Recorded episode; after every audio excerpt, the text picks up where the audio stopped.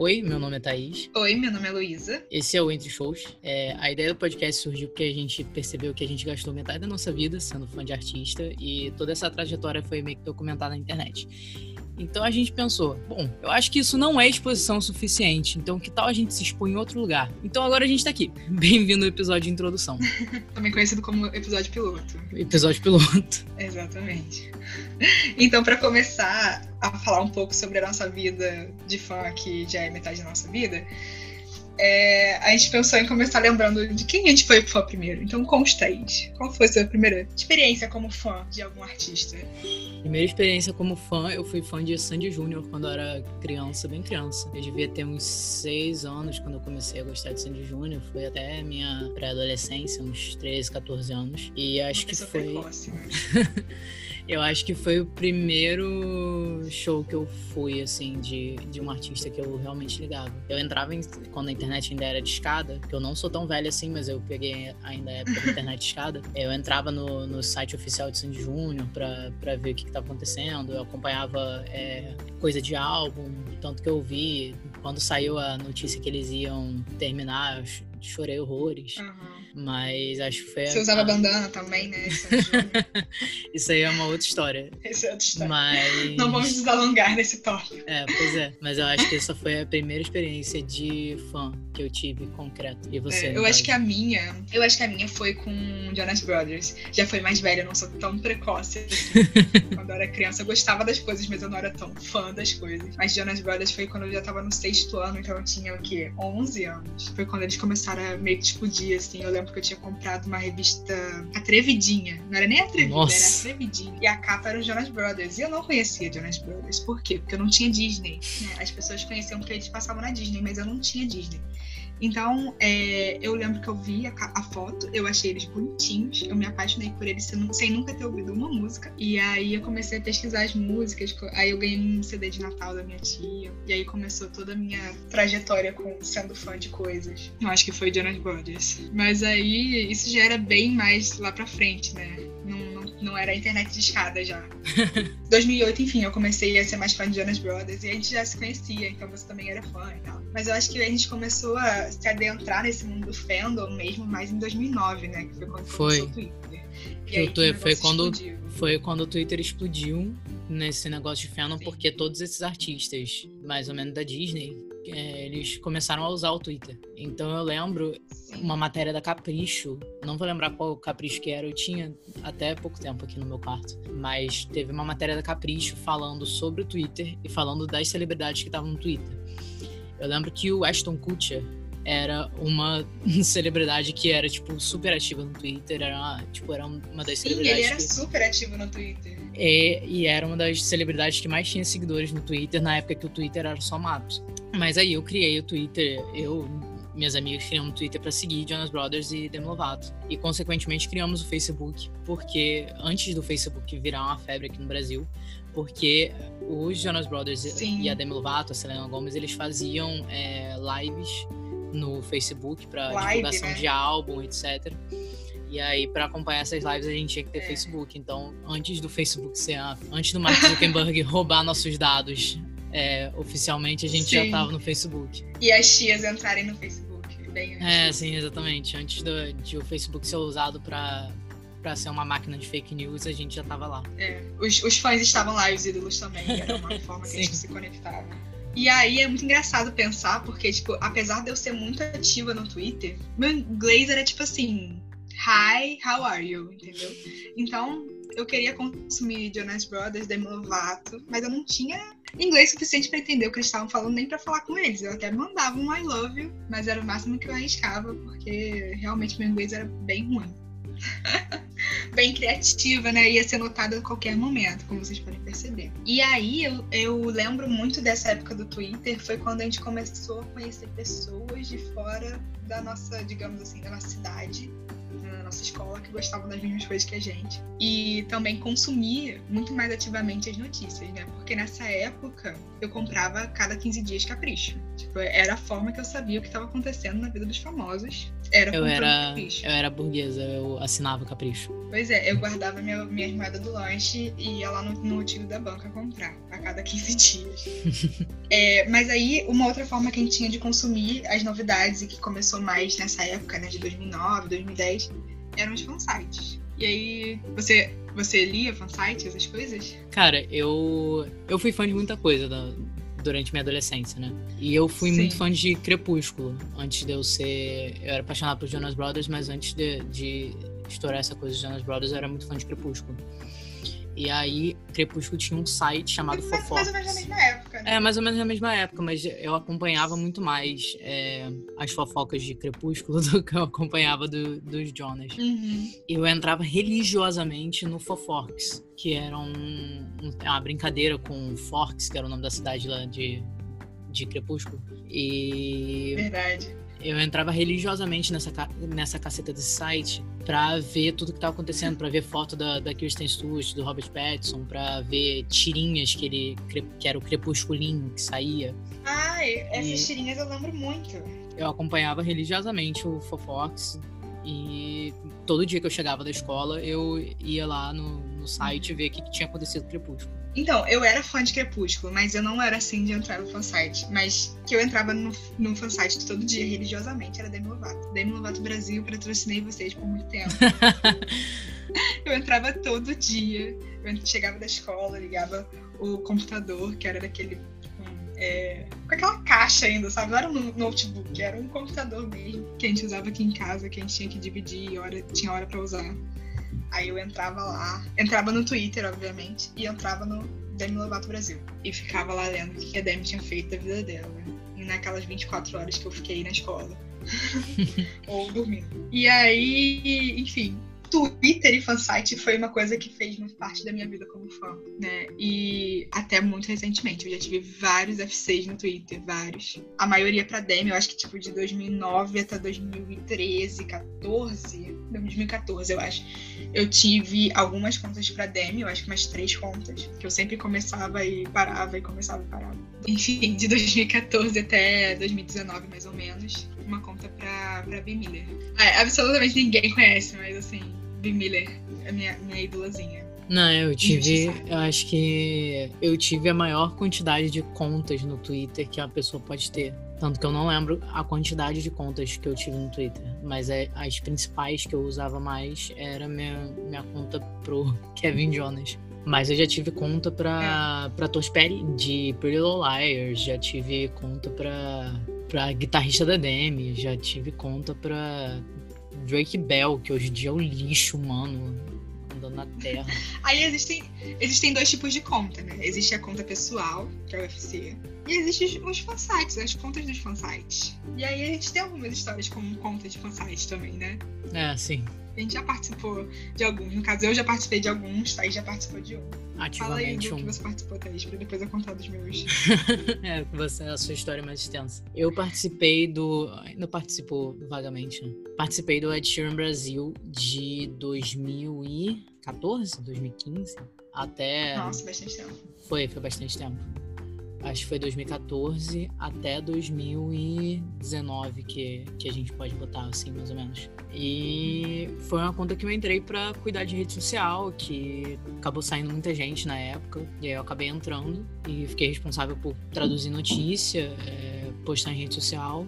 Foi, foi uma experiência legal, porque, tipo, proporciona pra você coisas que, às vezes, você, como a conta de FC normal e tal, você não, não teria. Você tem é, um contato próximo com, com a gravadora, dependendo da conta. Você vai. Sim. Você fica responsável por é, organizar certos tipos de coisa. E é esperado de você Uhum. alguma coisa, porque como você é uma conta maior, você é uma conta de, de informação, é esperado de você algumas responsabilidades e certos tipos de coisa que não é esperado de, de um UFC que só acompanha o, o ídolo. Mas foi uma experiência Sim. muito legal. Eu saí de lá. Foi uma experiência legal, porque eu saí de lá, eu fiz amigos lá, sabe? Amigos que, que eu levo para além da Uhum. conta, que a gente já, já se conheceu, foi em show do Ed juntas, mas é, acho que essa época da minha vida meio que, meio que passou. Entendi. Eu tive experiências com três contas de, de fansite. É, eu também participei do Ed Sheeran Brasil como, como a Thaís. Só que eu participei por menos tempo, também atualizando rede e tal. E aí tem tudo isso que ela falou, de mais responsabilidade, de ter talvez algumas, não sei, é, algumas recompensas, digamos, né, pelo trabalho, porque é um artista maior que vem pro Brasil, etc. E aí eu participei de duas contas de artistas menores. Uma delas, que foi a primeira, na verdade, que eu comecei a participar, foi o Bimiller Brasil, que eu comecei a participar em 2014 eu tinha acabado de terminar o terceiro ano da escola. Eu tava sem nada pra fazer, porque o Enem já tinha passado. E aí eu vi que eles estavam com vaga. Eu falei, é isso, vou me aventurar nisso aqui e começar a atualizar. E aí eu participo até hoje. E é meio louco, porque é um trabalho grande, né? Porque é um artista, enfim, que é menor, faz menos coisa, obviamente, do que o Ed, por exemplo. Mas que você fica sem reconhecimento nenhum, porque é um artista que não tem representação no Brasil, é, que não tem muitos fãs. Enfim, é, particularmente fazendo parte do Bimiller Brasil, eu não ganhei nenhum retorno. Na verdade, eu só gastei dinheiro mesmo. é, tem isso também, as pessoas não sabem. As pessoas que cuidam do fansite, gente, gastam muito dinheiro pra Sim. manter o domínio ativo, pra fazer sorteio. Enfim. E aí, falando em sorteio, eu vou falar da outra conta que eu participei, que eu não vou citar nomes. Eu não que quero, eu não quero uma- nesse primeiro episódio ganhar um processo. É, exatamente. Mas era também de uma artista pequena, tá? E. Já tá divulgando demais, eu acho. Tá. Mas o outro fansite que eu participei era de uma artista X, que eu vou chamar de X.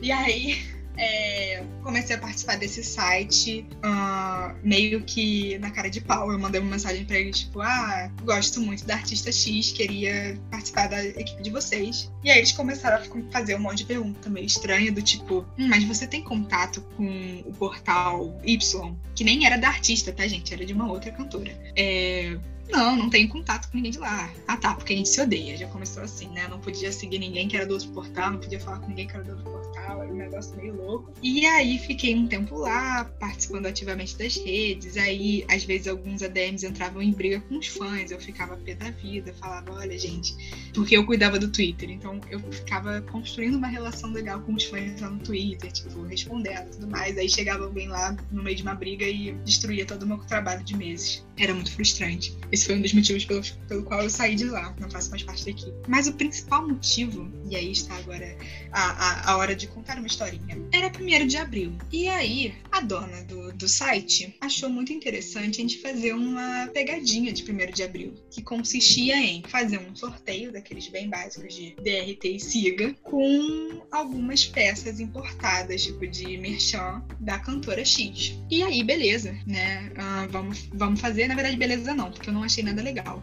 Eu fiquei, gente, não apoio, acho sacanagem, porque as pessoas vão criar uma expectativa e vai chegar na hora do sorteio e a gente vai falar que é mentira. Mas o resto da equipe, basicamente todo, foi a favor de fazer o sorteio falso e decidiram fazer. E eu falei, olha, tô por fora dessa, vocês se virem aí. Só que aconteceu, o negócio tomou proporções absurdas, porque eles achavam que ia ficar ali entre as pessoas que já seguiam a gente, e na verdade a gente ganhou muito seguidor. Eu não vou falar o número, porque se eu falar já vai ficar um pouco meio claro qual era a proporção de seguidores do, do site. Mas a gente ganhou bastante seguidor pro, pro número de seguidores que a gente tinha. E eles falaram assim: então vamos fazer o sorteio de verdade, né? Vamos, vamos esquecer que esse negócio era uma brincadeira. Só que pra gente fazer o sorteio, a gente teria que pagar pelas coisas que a gente tava sorteando, né? Porque ninguém tinha aquilo. E aí eu falei: olha, não vou pagar, não tenho dinheiro, não tava afim de fazer esse sorteio desde o primeiro lugar e tal. E eles falaram: ah, vamos, vamos anunciar os vencedores e vamos comprar mais pra frente. Eu sei, gente, que eu saí do site e depois de muito tempo fiquei sabendo que eles ficaram enrolando esses vencedores até não poder mais. E que no final das contas eles contaram pros, pros vencedores que, que o sorteio era fake e fizeram um exposed no Twitter. E aí só. é, e aí eu parei de seguir, parei também de, de acompanhar muito assim esse site. E aí é isso, sabe? Não é só flores no mundo do- dos fansites, gente. Tem muita gente louca por trás dessas contas. Muita gente louca. Muita gente louca. E muita gente que gasta muito dinheiro com isso, né? E aí eu acho que a gente pode entrar pro nosso próprio próximo tópico, tópico que é que se ganha fazendo parte de um fansite. Muito estresse. O que eu O que, ganhei que você ganhou? fazendo parte do, do Ed Sheeran Brasil. E eu não, não vou falar que foi uma experiência de todo ruim, porque eu acho que não, eu não posso falar isso. Mas. Não mesmo. Cara, é muito estressante. É, você sente um peso que não, não é só uma cobrança que não é só sua, é uma cobrança que vem externa, sabe? Tipo, os fãs cobram Uhum. também. E eu acho que não, não é tipo, ah, não tô me fazendo de, de coitada, tipo, ah, não. Não, eu sabia que, no que, que eu tava me metendo, sabe? Tipo, eu, eu me prontifiquei a ser uma pessoa que, que dá notícias e os fãs estão cobrando notícia. Então, se eu me prontifiquei a fazer aquilo, eu tenho Uhum. que eu tenho que encarar certas consequências para fazer esse trabalho. Mas além disso, é, é um trabalho não pago, né? Que a gente faz por, por interesse mesmo, pra gente querer se, se atualizar e pra gente querer informar e pra Uhum. gente pra gente se divertir. E eu acho que eu parei de fazer quando eu parei de me divertir. Que eu olhei Exato, eu para olhei para trás e falei, tipo, cara, essa parada aqui que era divertida, que pra mim era um hobby, não é mais divertido. Então, pra mim não vale mais a pena, então eu vou parar. E outra coisa Sim. que isso eu tô falando dos pontos ruins, óbvio que tiveram pontos positivos, mas outra coisa Uhum. que foi ruim que a gente ganha muito hate à toa. Hate por existir. Coisa que às vezes eu nem Ah, é. postava, coisa É que verdade. coisa que eu não tinha culpa. Nossa, em premiação que o Ed ia na época que o Ed estava sendo odiado por, por fã de diva pop, a quantidade de hate que, de Ainda é. mensagem, é, ainda é, mas agora ele tá sumido. Mas a quantidade, quando ele lançou o Multiply, que foi o auge da, da fama dele, foi o auge dele ser odiado, porque ele tava ganhando as premiações. E aí a conta começou a receber muito hate, porque eles, tipo, os fãs mandavam coisa para os fãs de outras de outros artistas mandavam pra Uhum. gente, tipo, ah, esse maluco é um lixo, chamava a gente de gore, chamava a gente de, de um monte de coisa. Eu, tipo, cara, porra, pelo amor de Deus, sabe? Eu, eu tô aqui fazendo uma parada porque eu sou fã do cara, eu não sou o cara. Vai mandar hate pra outra pessoa. Eu não sou, não sou responsável pela carreira É, dele. não tem contato com ele, né? É, exatamente. Eu não tenho nem o contato dele pra, Uhum. pra encaminhar esse hate que você tá me mandando. Mas é isso, tipo, Pois acho é. que os, os negativos foram Então- isso. Mas eu acho que os positivos foi que é isso, tipo, a gente tem contato. Quando você é um, um fansite maior, você tem um contato com a gravadora, você tem um contato mais direto com as coisas que, que o artista tá fazendo. E é isso, você. Você treina idiomas também, né? No caso de artistas internacionais. É, O sim. inglês melhorou muito site. E você vira uma referência no fandom. Sim, sim, é uma parada legal, querendo ou não, acaba sendo legal. Uhum. Quando, como eu falei, quando parou, quando pena. parou de ser legal, eu parei. Uhum. Exato, porque a gente cresceu, né? Não somos mais adolescentes, É, temos sim. nossas responsabilidades. E acaba que os fansites são mais uma responsabilidade que você assume, Sim. né? Não é só um hobby, é uma coisa que você faz porque você tá comprometido ali. E eu acho que uma coisa que desmotivou muito também foi, eu acho que ano passado, 2018 também, principalmente, começaram a derrubar muitas contas de fansite, né? Né, 2018 pra 2019. Por causa E de, aí? de copyright.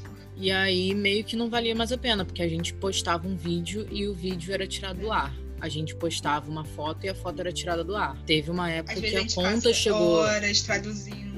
Teve, uma, teve um momento Um que a conta do Ed Sheeran. Brasil foi tirada do ar. Então, assim, Sim, pois é, não vale mais tanto a pena, né? é, e, e eu acho pena. também que hoje em dia é, o, o fandom não se concentra mais tanto em volta do fansite, né? Os artistas estão cada vez mais ativos no Instagram, no Stories, e o fã tem um contato, enfim, muito mais próximo do que em 2009, 2010, que tinham essas lives no Facebook, como gente estava comentando. Não, sim, eu acho também que você em 2009 você não tinha o Instagram. Você não tinha os artistas o tempo todo postando o que eles estão fazendo. Ah, tô fazendo um. O que, eu tô fazendo na quarentena?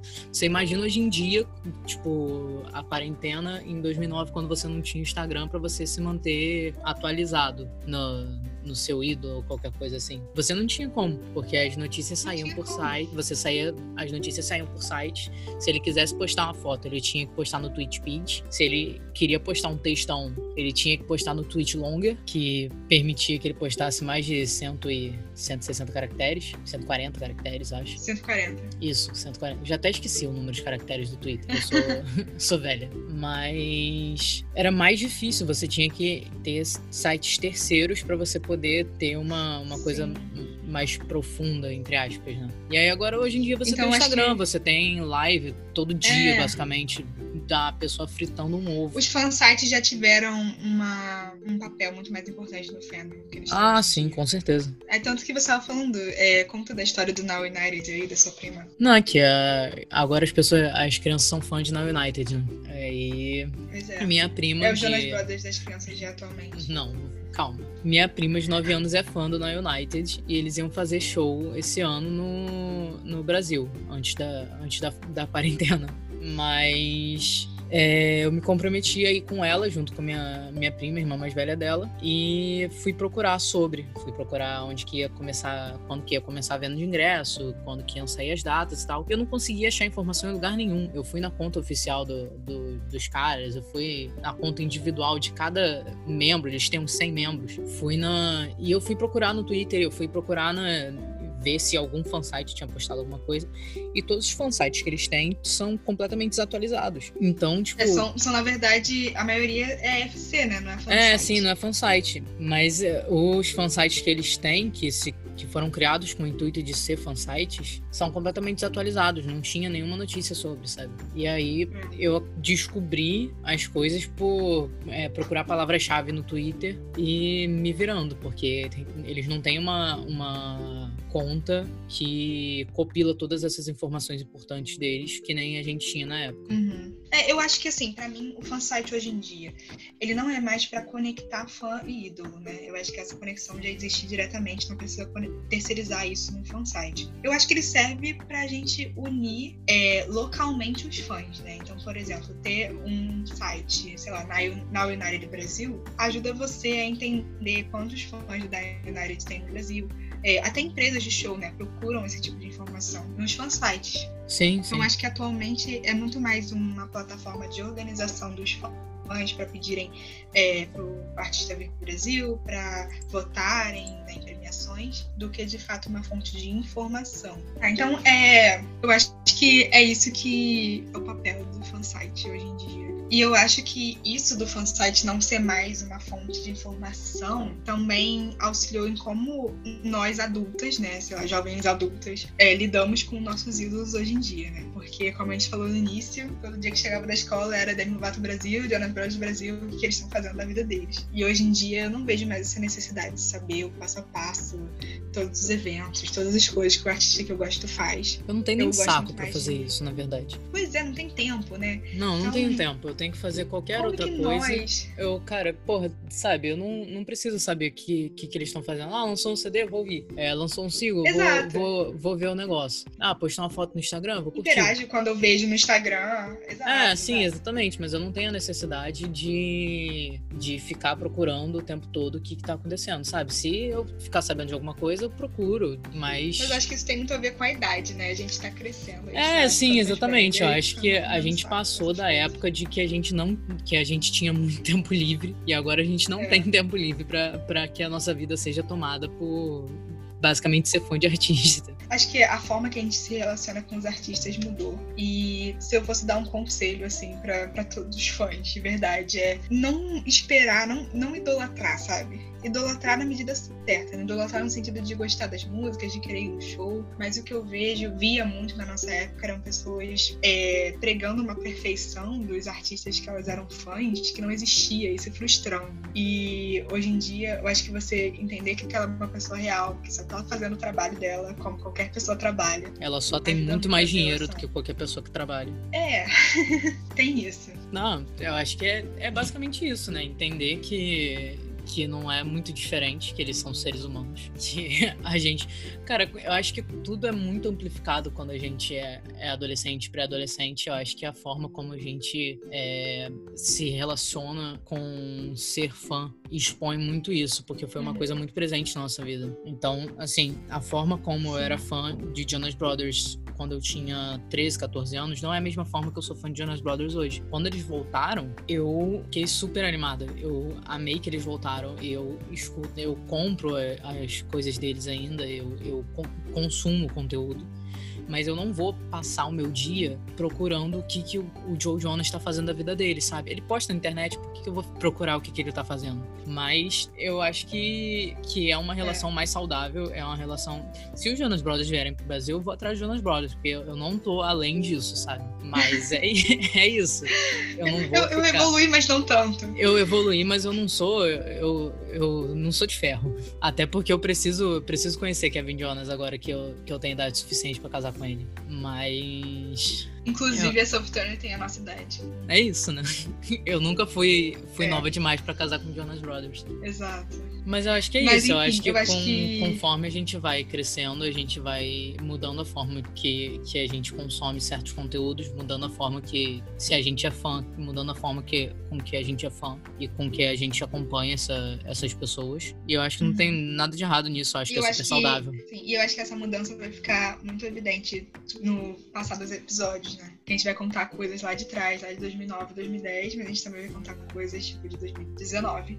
Então vocês vão ver como nossa relação com ir a show, é, acompanhar artistas, conhecer artistas até foi mudando ao longo do tempo. Sim. Eu acho que é isso, né? Acho que é isso, né? É, acho que foi uma boa, um bom episódio piloto. E a gente vai se falando nos próximos episódios. Então é isso. Até o próximo episódio, onde a gente vai contar a história de como a gente invadiu o apartamento da Tio. É...